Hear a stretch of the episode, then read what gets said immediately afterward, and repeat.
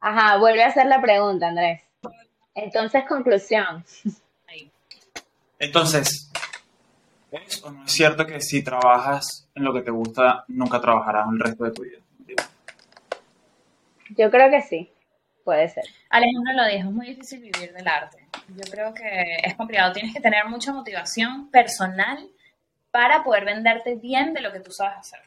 Pero es que yo creo que Pero también... es que sabes que dividir- también. Habría que dividir las dos cosas, tipo, entre, entre trabajarte en el sentido de que, ay, trabajar, pararte, qué fastidio estar aquí, y la parte del cuánto dinero vas a tener para, para o sea, hacer mucha plata. Yo creo que sí se puede trabajar. Si, si haces lo que te gusta, no vas a tener que trabajar, pero capaz ni- no vas a ganar mucha plata, pero, pero no tiene nada que ver. Pero es que escúchame, al final, o sea, a ver, esto va a ser un poco contradictorio porque yo siempre he dicho que yo quiero ser millonaria y que yo voy a ser millonaria y yo voy a mantener a todas mis amigas. Pero al final, yo siento que eh, para mí ser feliz, o sea, como que ser feliz y de pana no trabajar, y de hecho en estos días lo estuve hablando en la casa para que veas que random como que se conectan las, las conversaciones. Este, sería, marico, tener un estudio en mi casa, en, por ahí en Caracas, entre unas matas, y no sé, ahorita que empecé que sin cerámica, entonces tener mi broma cerámica, pero entonces al otro lado hacer tal cosa, o sea, como que, que mi casa sea mi estudio y estar ahí todo el día, por, bueno, porque es mi casa y porque es mi estudio, entonces, ¿qué más?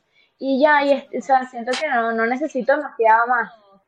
Cargos, o sea, que alguien diga, mira, Ah, no, claro, claro, pero es que creo que, o sea, que eso va a estar ahí, o sea, como que yo lo, lo veo así como muy claro, como que mira, eso va a estar ahí, o sea, mi casa como que me la imagino, es- o sea, o esa casa estudio, capaz no voy a vivir ahí, pero qué sé yo, me la imagino como que un, sitio abierto como para que vaya quien sea que quiera hacer esas cosas, ¿sabes? O sea, como que, que eso mismo sea y yo no tenga que estar como que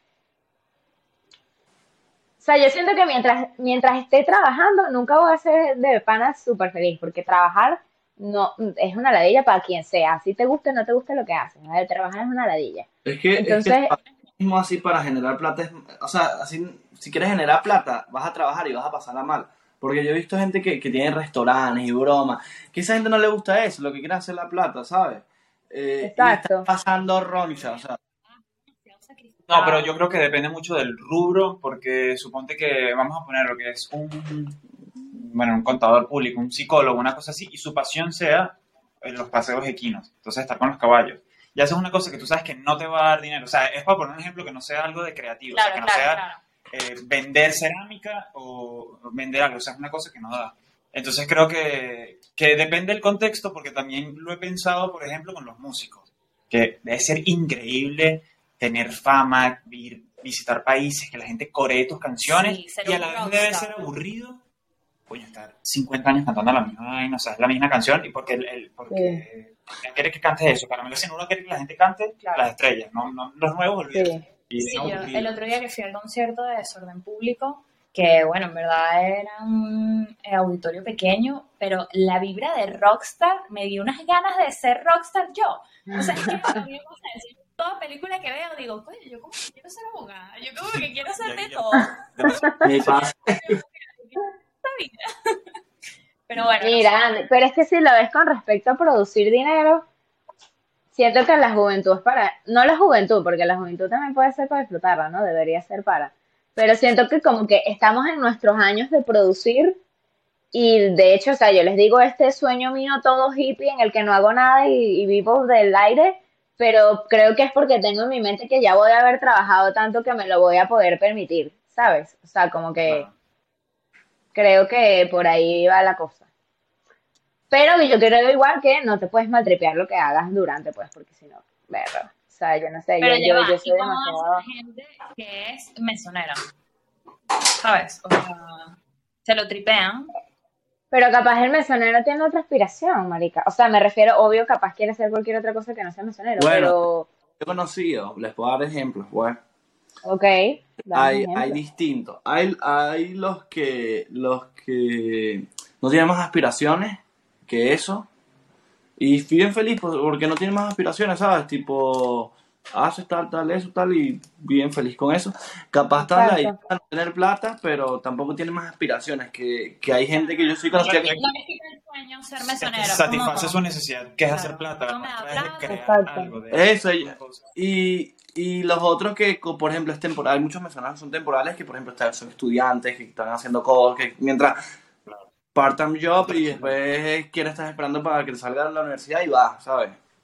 Y también Exacto. hay como esos dos tipos y creo Depende de tu aspiración personal. Sí, sí, son No, que yo creo que aquí entra, y aquí entra también como que otro, otro pues, podemos llamarlo debate, en el que a, también a nosotros nos criaron en todo el ámbito venezolano. O sea, yo estoy segura, yo no he emigrado, pero yo sé demasiada gente fuera que está en esa situación en la que está explicando Ale, de que están y son mesoneros y con eso es suficiente, ¿sabes? Pero como que el común denominador entre por lo menos nuestro círculo, yo sé que sería siempre echar para adelante, pues, o sea, siempre aspirar a más.